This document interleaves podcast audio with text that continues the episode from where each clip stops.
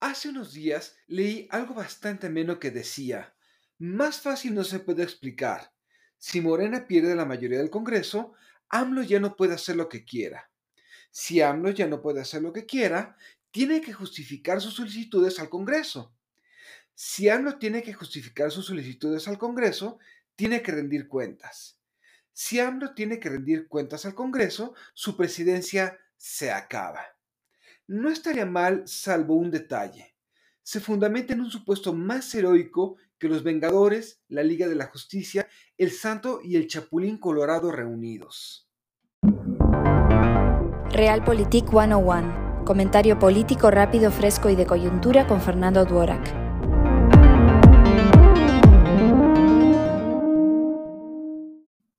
Si pensamos lo público a partir de filias y fobias, no veremos más allá de nuestras narices, cuando los demás planearon las siguientes jugadas. Creer que el presidente acataría a una Cámara de Diputados donde no tiene mayoría es ignorar cómo hizo su carrera política, su retórica y sus tácticas. López Obrador favorece a las instituciones si dicen lo que desea escuchar y cuando no, las asedia. Incluso podría radicalizarse. Si la oposición no tiene un plan, el choque entre poderes llevaría escenarios como un autogolpe. Recordemos que López Obrador gobernó los primeros años en el Distrito Federal a través de bandos, pues no tenía mayoría en la Asamblea Legislativa.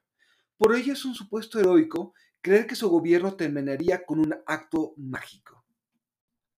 Esto no quiere decir que no se necesita un contrapeso, solo que, si no hay un plan claro, le regalaría al presidente las elecciones de 2024 van algunas dudas que me gustaría se aclarasen. La oposición quiere hacer contrapeso para bloquear reformas, como hizo el PAN en 1999 y el PRI de 2000 a 2012 con la energética, creyendo que se aprobaría cuando ganasen la presidencia? ¿Harán contrapeso con básicamente las mismas personas que estaban en sus curules durante esos años? ¿Buscan hacer un contrapeso planteando una alternativa o solo medrando del descontento? ¿Creen que pueden ser alternativa si ni siquiera han entendido las lecciones de 2018? Si piensan que harán con éxito lo mismo que hacían hace años, el país sufriría menos daños si ratificásemos la mayoría de Morena y hacemos tabla rasa con los liderazgos opositores y nos esperamos a las propuestas para 2024.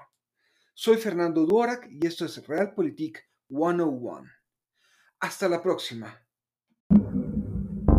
Sigue a Fernando Duorak en Twitter y en Facebook. Visita fernandoduorak.com para más información y análisis político.